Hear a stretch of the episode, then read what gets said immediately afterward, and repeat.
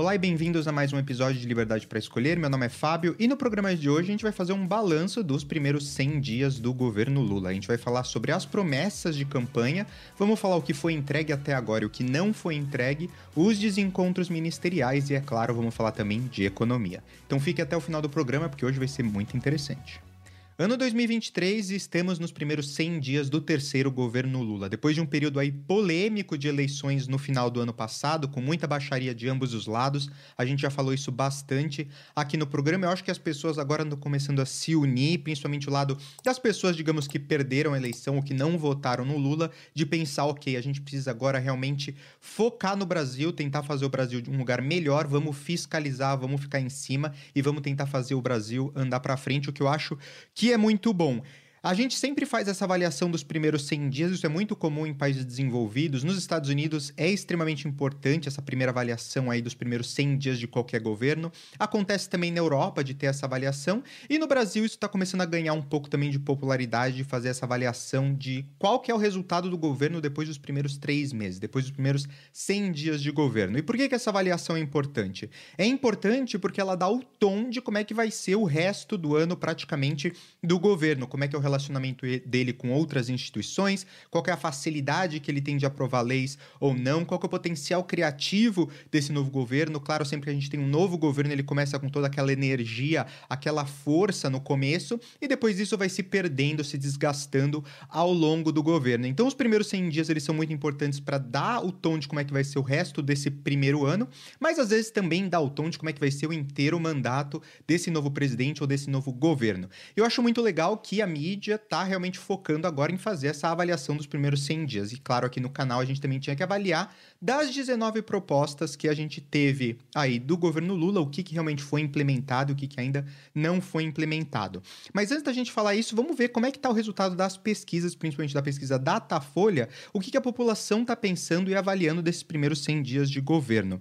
E a maioria dos brasileiros, 51%, considera que o governo fez menos do que esperado nesses primeiros três meses. Os primeiros 100 dias do terceiro mandato do Lula também foram marcados por uma popularidade inferior às suas duas outras passagens como presidente da República. Segundo o Datafolha, desta vez 38% da população avalia o governo Lula como bom ou ótimo, enquanto é, a gente está falando aí de 59% que consideram o governo como regular, ruim ou péssimo. No mesmo período de 2003, ou seja, nos primeiros 100 dias do primeiro governo Lula, a sua taxa de aprovação era 43%, e em 2007, durante seu segundo mandato, a marca foi de 48%. Então, hoje, com 38%, a gente pode dizer que os primeiros 100 dias do governo Lula, na avaliação popular do Datafolha, são, tá, está 10 pontos percentuais abaixo do que era no, quando ele começou seu segundo mandato.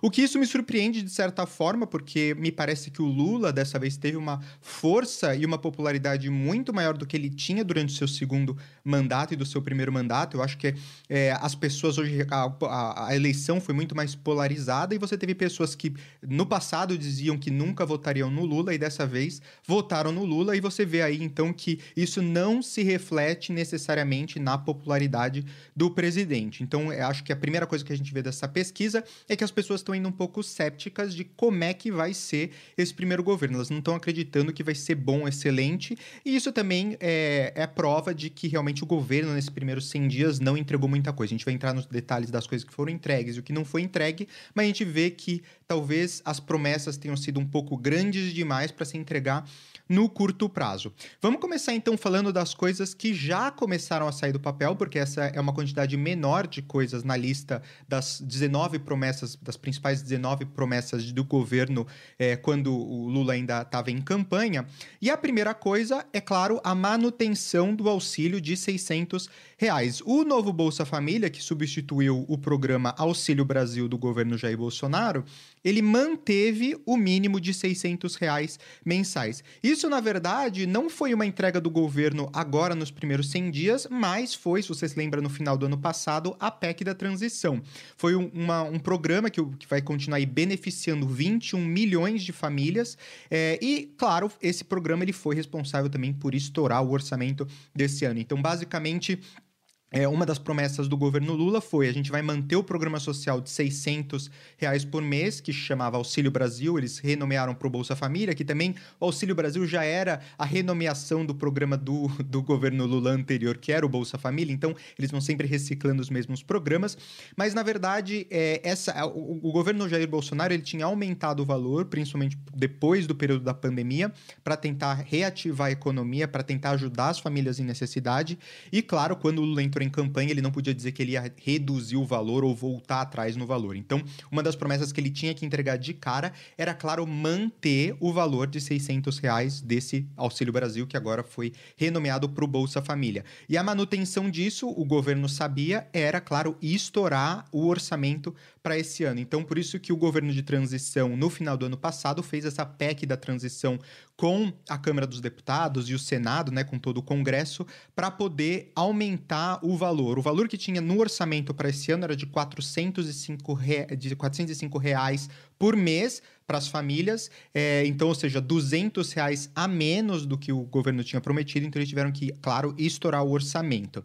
Então, antes mesmo do governo ser empossado, eles já estavam trabalhando e articulando com, é, fazer uma emenda à Constituição no Congresso para autorizar a nova gestão gastar acima do teto de gastos. Teto de gastos, que é, claro, o próximo item prometido pelo governo, que ainda não foi entregue, mas já está em andamento, muito criticado pelo governo, que é a questão de acabar com o teto de gastos e remodelar o regime fiscal no Brasil. Eu tenho um vídeo aqui no canal que eu falo totalmente sobre isso, sobre a nova proposta do arcabouço fiscal. Você pode clicar aqui no link e assistir.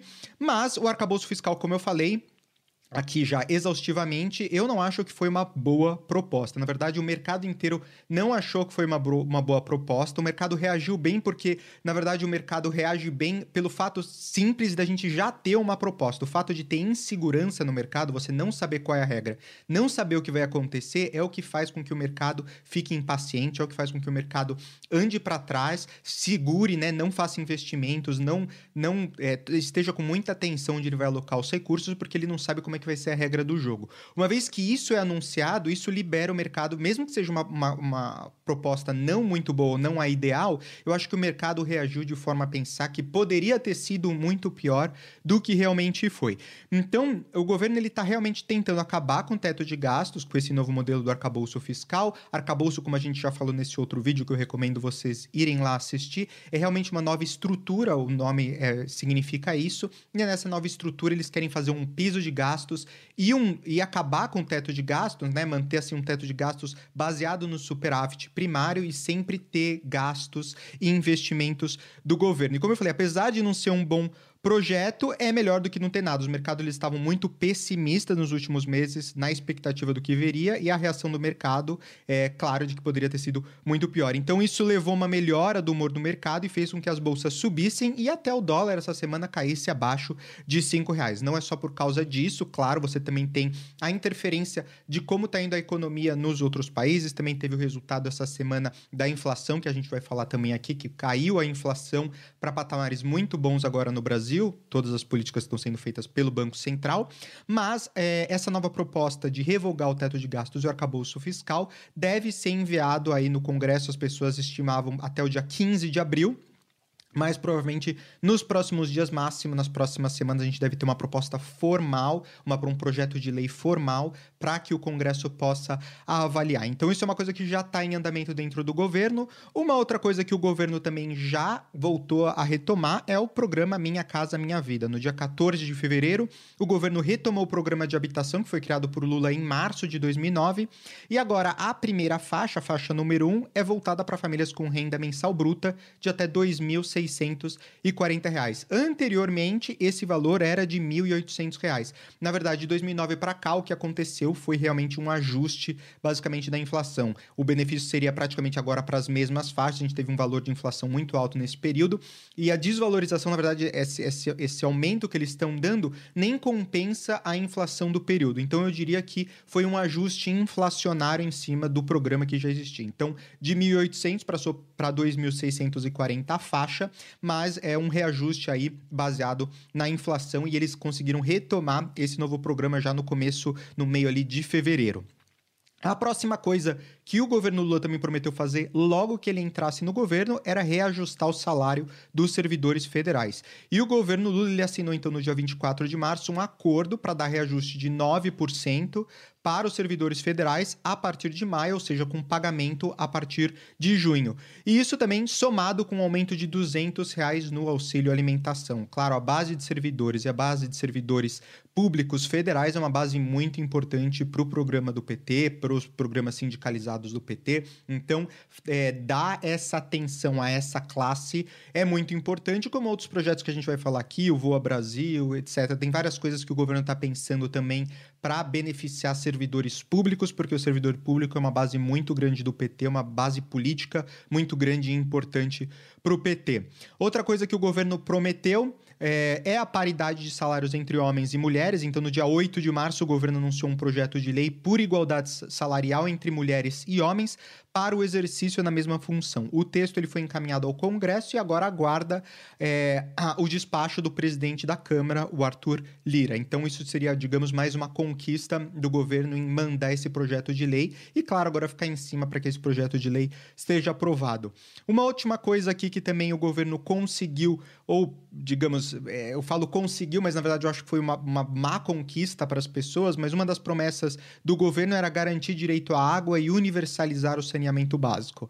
O que aconteceu foi que o governo, na verdade, o presidente Lula assinou na quarta-feira, no dia 5 de abril dois decretos que mudam parte da regulamentação do marco legal do saneamento. E isso foi recebido de uma forma muito ruim, não só pela direita, mas também pela esquerda e por jornalistas, etc., porque a, a medida ela deixou uma brecha muito grande para que companhias estaduais prestem serviços sem licitação. E isso é uma grande crítica, porque a gente conhece o histórico do governo do PT. E não só o histórico do governo do PT, mas governos em geral do Brasil. A gente sabe de corrupção, a gente sabe de mensalão principalmente nos níveis estaduais, municipais, isso é muito difundido e o governo deixar uma brecha dessa para que aconteçam obras sem licitação significa favoriti favoritismo, significa dar é, obras é, superfaturadas. A gente sabe de todas as coisas que acontecem no Brasil quando não tem processo de licitação.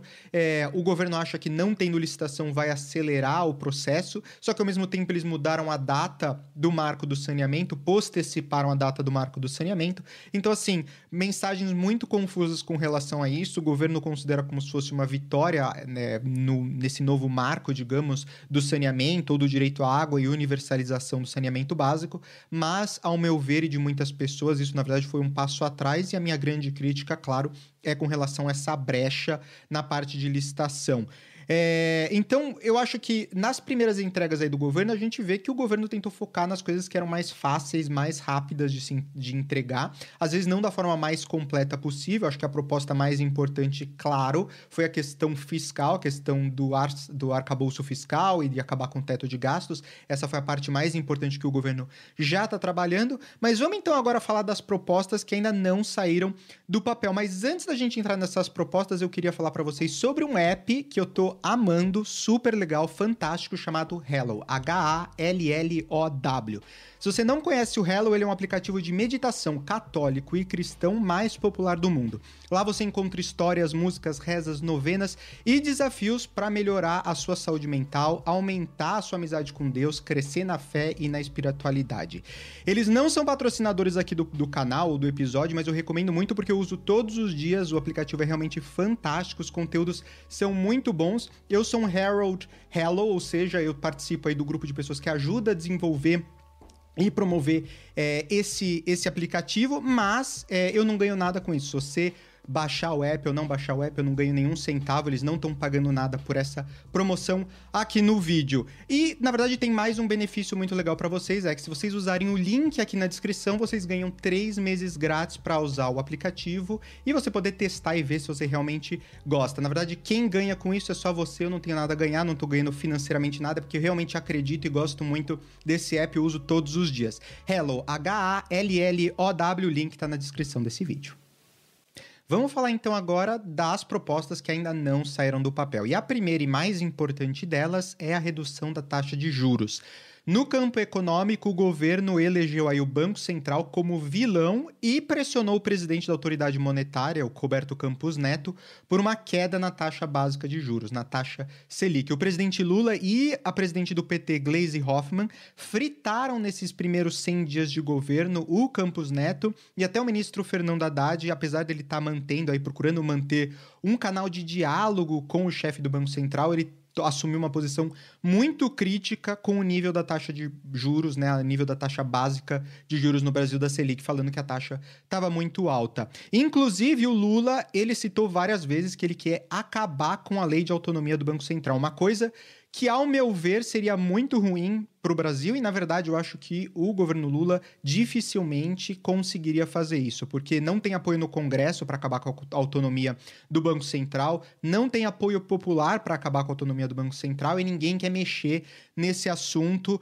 é, em, em, como é que os três poderes mais o Banco Central estão distribuídos no Brasil em termos de democracia e constituição e esse tipo de coisa. Então, a alternativa que o Lula está esperando para tentar resolver esse imbróglio é, claro, fritar cada vez mais o o, o, Roberto Campos Neto para que ele saia do cargo e, claro, novas pessoas sejam indicadas que tenham mais alinhamento com as diretrizes, diretrizes políticas do governo. O que é muito feio um presidente da República ficar fritando as instituições, queimando as instituições, falando mal, colocando um contra o outro e falando que vai acabar com a autonomia das instituições no país. É principalmente a esquerda, que sempre foi muito crítica do Bolsonaro quando o Bolsonaro fazia isso, claro, é extremamente ruim, não, não, importa quem seja o presidente, isso enfraquece a democracia, mas a esquerda sempre se considera moralmente superior e, claro, foram eles que inventaram essa tática de ficar atacando as instituições democráticas e agora eles se fazem de né, moralmente superiores. Então,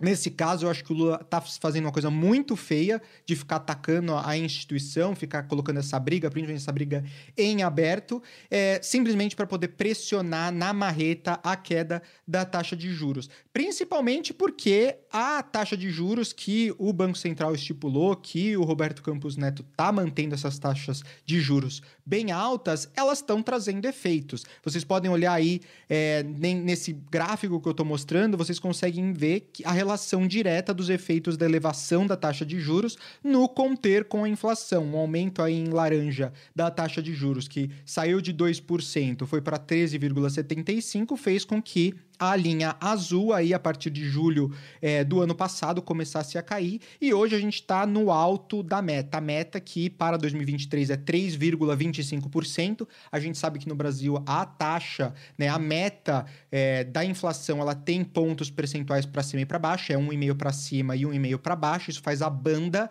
as faixas superiores e inferiores. Então você tem um teto e um piso da meta. É, com o um acumulado aí dos últimos 12 meses, o Brasil ficou praticamente dentro do teto da meta de inflação. Então, é, para os próximos meses, a gente acredita que vai cair cada vez mais a inflação e que o Brasil consiga realmente se manter. E isso abre oportunidade para redução da taxa de juros. Mas a gente pode ver a relação direta aí do aumento da taxa de juros em conter com a inflação. É de forma muito eficaz, efetiva, você consegue, aumentando a taxa de juros, conter a inflação. Eu acho que, na verdade, o Banco Central ele errou é, tanto na sua política expansionista, né, quando eles baixaram para 2% 2% a taxa de juros lá atrás, isso incentivou demais a economia, fez com que a inflação estourasse, e quando a inflação estourou, eles também aumentaram de forma demasiada a taxa de juros para 13,75%, o que está controlando demais, segurando demais a economia. Obviamente, o governo tem muito interesse em baixar essa taxa de juros, a gente vai falar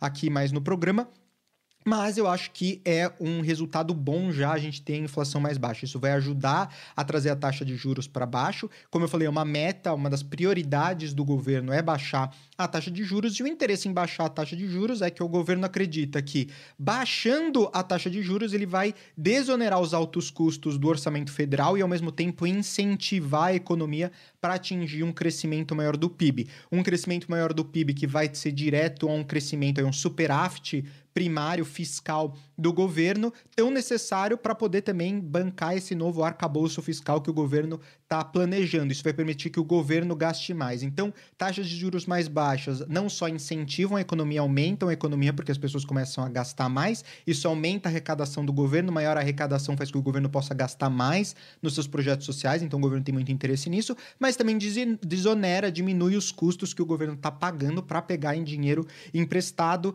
é, usando uma taxa Selic tão alta. É, isso também está linkado com a nova meta, uma outra meta do governo que ainda não foi atingida, que é de renegociar as dívidas das famílias. É, claro, isso está associado com a taxa de juros, é, é, esse ponto de crédito, né? Falar de crédito no Brasil. E, claro, no Brasil, o governo Lula ele quer usar crédito subsidiado por bancos públicos, como foi feito pelo governo do PT desde 2008.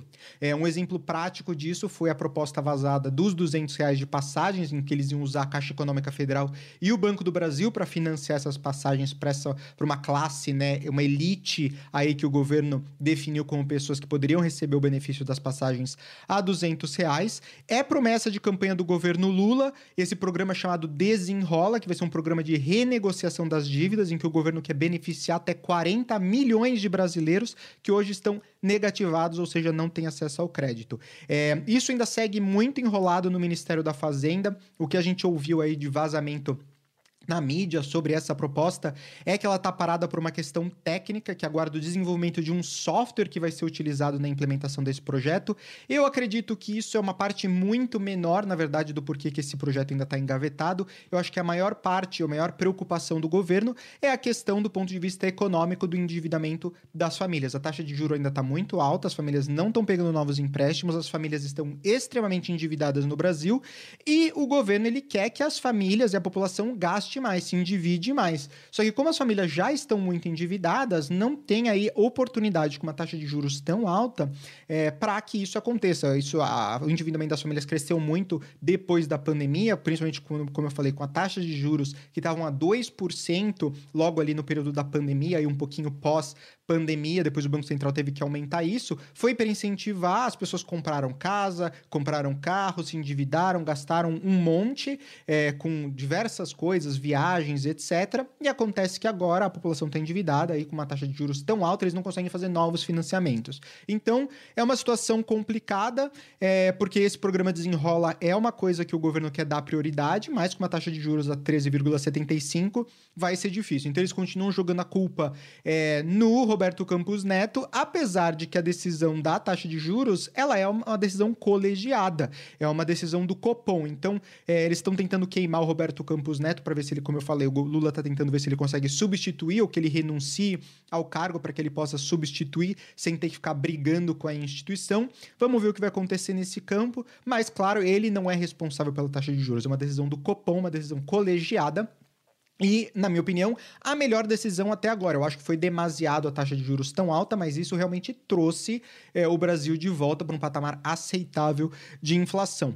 Uma outra coisa que o governo ainda não conseguiu entregar e que eles estão tentando focar muito é reverter a privatização da Eletrobras. É um outro ponto muito importante com relação ao aumento dos gastos do governo, claro que é uma política de esquerda que a gente conhece, keynesiana, de ter sempre um controle e um planejamento central da economia pelo governo federal. É uma das formas que o governo ele faz, né, para atingir isso, é usar, claro, as empresas estatais, porque ele, ele controla através de leis o mercado, ele restringe o mercado através de leis, através da taxa de juros e vários mecanismos que o governo tem ali à disposição, mas ele também utiliza das empresas estatais, é mais fácil, mais direto, poder influenciar o mercado, influenciar gastos públicos, podendo interferir diretamente nas estatais. Então, reverter a privatização das empresas, principalmente empresas como a Eletrobras, e uma outra que estava sendo cogitada também, que era os Correios, é, inclusive pesquisas recentes mostram que a população é contra a privatização dos Correios, isso é uma coisa que o governo está lutando muito, acabar com todas as privatizações que já estavam sendo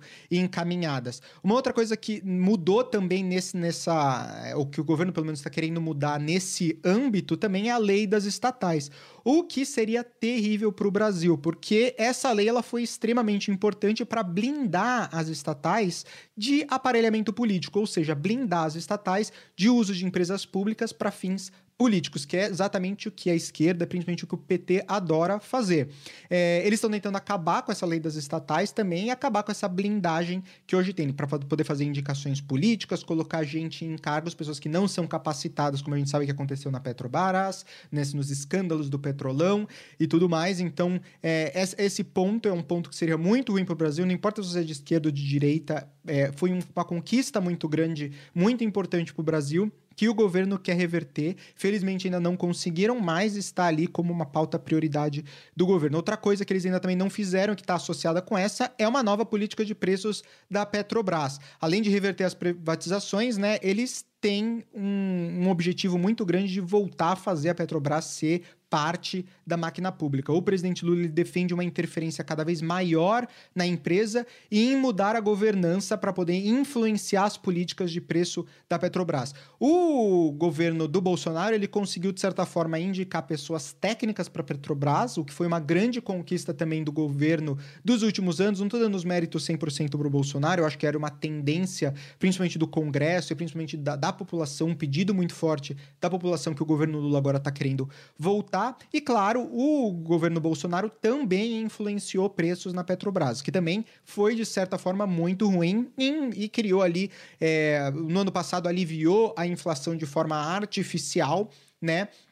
E criando, claro, problemas para a Petrobras do ponto de vista financeiro, fiscal e que no fim das contas quem paga por isso, claro, sempre são os contribuintes, são os consumidores. Então, o governo Lula ele quer de forma mais direta poder indicar as pessoas que ele quer para os cargos que ele quer e poder influenciar de forma direta os preços. A gente sabe que a última vez que o governo do PT fez isso durante o governo do governo Dilma foi um escândalo e foi verdadeiramente uma coisa muito ruim. Acabou, quase que destruiu, quase que quebrou a Petrobras. Então, é uma preocupação preocupação muito grande que a gente tem que ficar de olho, tem que ficar em cima, porque é uma proposta do governo e eles querem muito voltar com a influência e a participação mais direta do governo na Petrobras. Uma outra coisa que ainda não saiu do papel, que também é muito importante do governo tirar do papel, é, é criar o novo PAC, que é o Programa de Aceleração do Crescimento.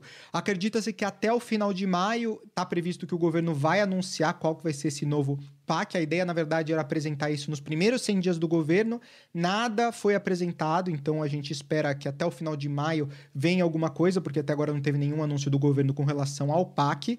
É, e o Programa de Aceleração do Crescimento, na verdade, vai ser a retomada de obras públicas que estavam paradas e de investimentos e gastos públicos em diferentes áreas e setores da economia. Vai ser nos mesmos moldes que já eram anteriormente, mais gastos públicos, mais investimentos diretos do governo em programas, é, normalmente de infraestrutura.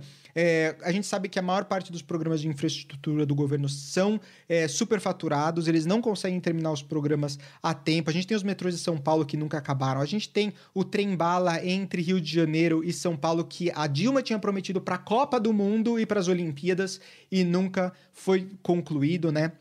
Nunca é, nem se chegou aí a, a, ter realmente um projeto, uma construção é, forte disso. A gente tem as estradas federais, é, municipais, estaduais que estão em péssimas condições. Então a gente sabe que é, vai ter que ficar de olho em cima desse programa de aceleração do crescimento para ver se realmente quais os projetos que vão estar dentro disso. Vai ser desenvolver energia. Eu acredito que vai ter uma grande proposta voltada para energia dentro do novo PAC. Transporte, o que, que vai ter? Vai ser aeroportos, vão ser ser novos portos, vão ser ferrovias? O que, que o governo vai focar em termos desse, desse programa de aceleração do crescimento? A gente vai ter que ver, normalmente são coisas associadas à infraestrutura. Outra coisa é que o governo ainda não conseguiu entregar de forma 100%, mas talvez eu deveria ter considerado como já um início de entrega, que seria uma política externa e um fortalecimento da cooperação com países do Mercosul. É, na parte, na verdade, de relações internacionais, nesses 100 dias, o Lula prometeu recolocar o Brasil nas discussões acerca da América do Sul e da América Latina. Uma das conquistas do governo, inclusive, é voltar a integrar a União das Nações Sul-Americanas, a Unasul, que foi rompida em 2019 por determinação do governo Bolsonaro. Além disso, ao debate da criação de uma moeda comum entre o Brasil e a Argentina. Eu tenho um vídeo também aqui no canal que eu falo e explico com muito detalhe. É, essa ideia de criar uma moeda comum entre Brasil e Argentina, que talvez depois pudesse se expandir também para o Mercosul, é, que seria muito ruim também, principalmente se eles estão pensando em criar uma moeda nos moldes de um euro é, aqui na América do Sul. Então o link também está aqui, você pode clicar e assistir esse vídeo em mais detalhes. Mas é, uma coisa importante que aconteceu no governo Lula, é, falando em relações internacionais, não necessariamente de Mercosul ou de América Latina, é um estreitamento das relações entre o Brasil e a China, que é o maior parceiro comercial do Brasil. O Lula está tentando aumentar a relação com Pequim para tentar buscar não só novos investimentos da China no Brasil, o que é, acaba sendo ruim para o Brasil, porque uma, cria uma dependência com a China. A China usa disso muito na África para fazer uma, digamos, uma forma moderna né, de colonialismo, no qual eles estão aí tentando é, usar desses países para obter seus recursos minerais, minérios e tudo para poder manter a produção na China alta. É, o Brasil, obviamente, tem muitos minérios, muitas fontes naturais que a China estaria interessada em utilizar, e isso com certeza seria contrapartida de investimentos chineses no Brasil. Existe, claro, a gente já viu investimentos na parte de segurança, o governo do estado de São Paulo usando câmeras chinesas para fazer fiscalização. Enfim, já existe uma cooperação com a China, o governo Lula está tentando aumentar ainda mais, estreitar ainda mais esses laços comerciais entre esses dois países. E uma coisa que também se iniciou que é extremamente importante é a tendência que aconteceu principalmente com a China e com a Rússia depois do início da guerra da Ucrânia é de acabar a dependência do dólar para poder fazer transações comerciais. O Brasil também assinou com a China recentemente um acordo para poder não utilizar mais o dólar nas transações comerciais internacionais entre os dois países. A gente vai usar as nossas próprias moedas para comercializar. Isso está tentando tirar a dependência dos Estados Unidos, a importância dos Estados Unidos, é uma estratégia da China e da Rússia para diminuir o poder que os Estados Unidos têm financeiro no mundo e poder, claro, acabar com essa dependência, como eu falei, né? Porque as sanções que os Estados Unidos conseguem fazer em cima da Rússia, em cima da China, em cima de diversos países, é porque eles têm esse poder de controlar o dólar, e o dólar, que é o valor que a gente usa para comprar commodities, barris de petróleo, grãos, todas essas coisas, coisa que a China está querendo acabar e a Rússia também está muito interessada, principalmente depois da guerra, em acabar com isso para poder burlar as sanções que foram estipuladas pelos Estados Unidos. Então a gente vai ter que ficar de olho aí para ver o que, que, vai acontecer, mas a gente vê que em termos de relações internacionais o Brasil está querendo voltar ao centro das atenções, mas com alguns relacionamentos que talvez não sejam os melhores. Obviamente, o PT sempre vai querer fazer relacionamentos com governos que sejam de esquerda, governos mais totalitários, governos comunistas, socialistas, do que governos libertários, como são os governos, por exemplo, mais na Europa, Estados Unidos, Inglaterra, enfim, esse tipo de coisa a gente vai ter que ficar de olho para ver como é que o governo vai seguir, mas é uma das metas do governo, colocar o Brasil de volta no centro das relações internacionais e não só fortalecer também a região aqui da América Latina e no Mercosul. Uma outra coisa que também a gente fala muito no programa e também a gente fala no nosso Instagram, no Sesco, né, no Centro de Escolha do Consumidor, é a regulação dos aplicativos. Então é um tema que está sendo discutido nos grupos de trabalho do Ministério do Emprego e do Trabalho. O presidente Lula ele já havia dito em campanha que ele iria regulamentar o trabalho por aplicativos com o objetivo de sindicalizar os motoristas para implementar as mesmas regras que se aplicam hoje a outras categorias, como por exemplo os motoristas de táxi, a os utilizadores aí dos aplicativos. Pode ser motorista de Uber, pode ser os entregadores da Rappi, enfim, é, todos esses aplicativos na economia que a gente chama de economia compartilhada, ou sharing economy, que é tão importante, tão vital e está praticamente impulsionando uma nova leva, né, uma, uma nova leva na economia mundial, essa, essa, esse novo patamar em que você não tem coisas, mas você presta serviços e utiliza de aplicativos para colocar P2P, né, pessoas pessoas, direto com pessoas em termos de, de relacionamento econômico, é, os motoristas e os consumidores, eles não gostam Desse, dessa proposta. É, a gente já falou aqui no canal, você pode também clicar nesse vídeo é, aqui no link aqui em cima. É, a gente fala exaustivamente sobre isso no vídeo, mas a gente,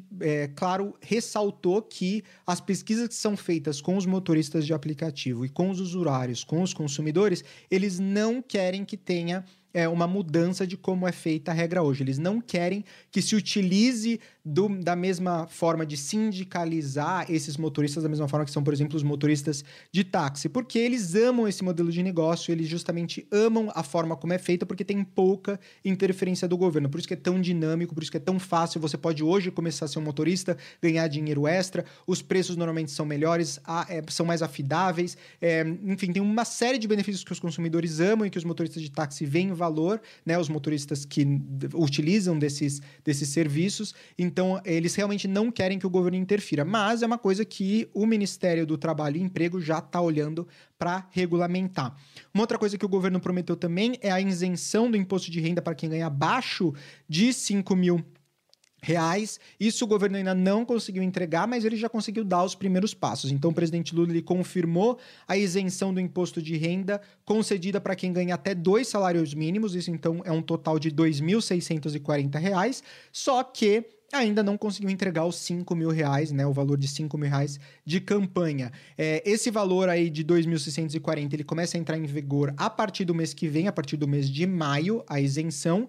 É, e ele prometeu, o governo e o presidente Lula, que gradativamente eles vão chegar nos 5 mil reais. Então isso ainda não foi entregue para o governo da forma como foi prometida na eleição, mas já deu os primeiros passos e realmente precisava fazer o reajuste da tabela do imposto de renda, porque estava muito defasado, é, porque a gente tem a, a, a, hoje o imposto de renda no Brasil, eles são em faixas, é, e quando você tem inflação, você acaba reajustando o salário das pessoas, você não reajusta a tabela, você faz pessoas que ganham, que deveriam estar em faixas mais baixas, pagarem mais imposto, e isso estava prejudicando ainda mais a recuperação da economia e fazer com que as pessoas tenham dinheiro no bolso para poder voltar a gastar. Que é como eu falei, toda essa estrutura do governo, que é aumentar os gastos públicos, aumentando a arrecadação, né, para poder bancar esse aumento dos gastos públicos e assim por diante. Outras promessas que ainda não foram entregues é criar o programa Empreende Brasil com crédito a, é, e taxas de juros baixos.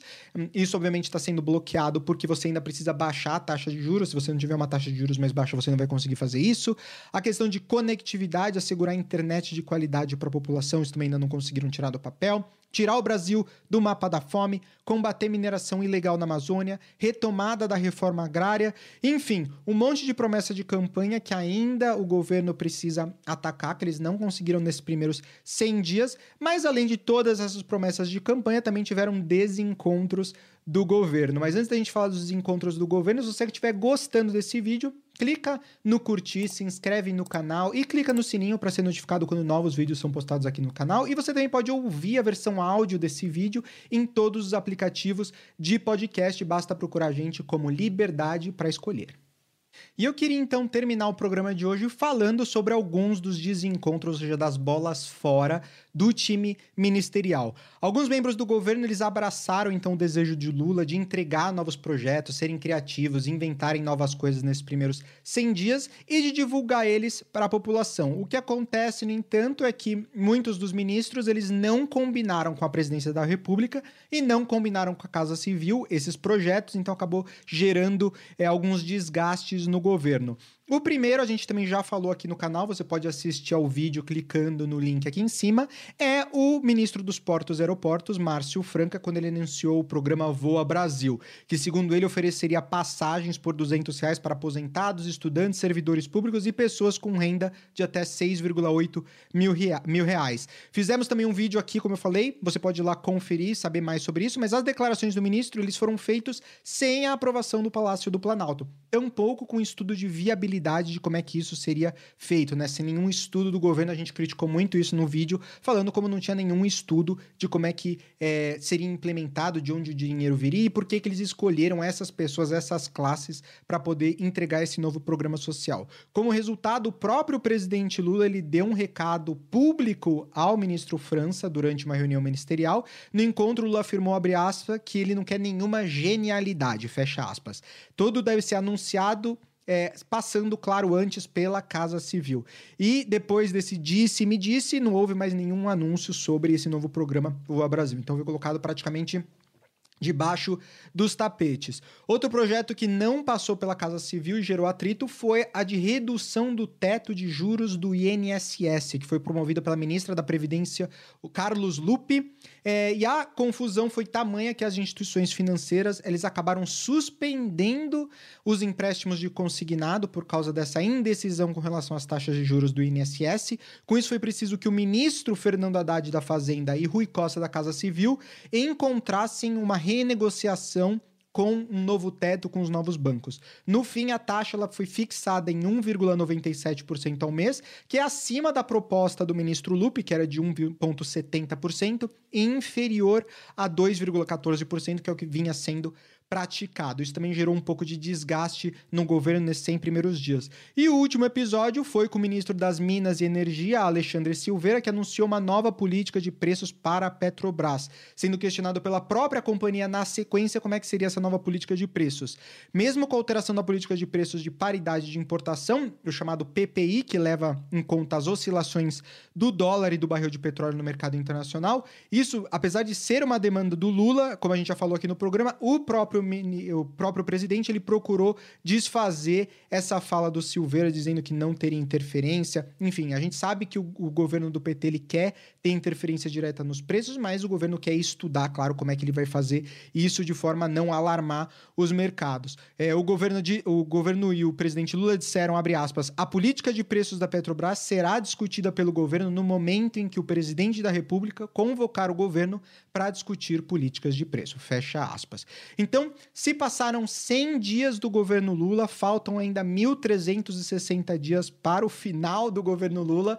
Bola para frente, a gente vai continuar fiscalizando, monitorando as promessas de campanha, as propostas do governo e as entregas do governo com o objetivo claro de levar o Brasil para frente e ter o melhor Brasil para os consumidores, para os pagadores de imposto e para os cidadãos. É isso por hoje, espero que vocês tenham gostado desse vídeo. De novo, se vocês gostaram, clique em curtir, se inscreve no canal e clica no sininho para ser notificado quando novos vídeos são postados aqui no canal e nos vemos na semana que vem. Tchau!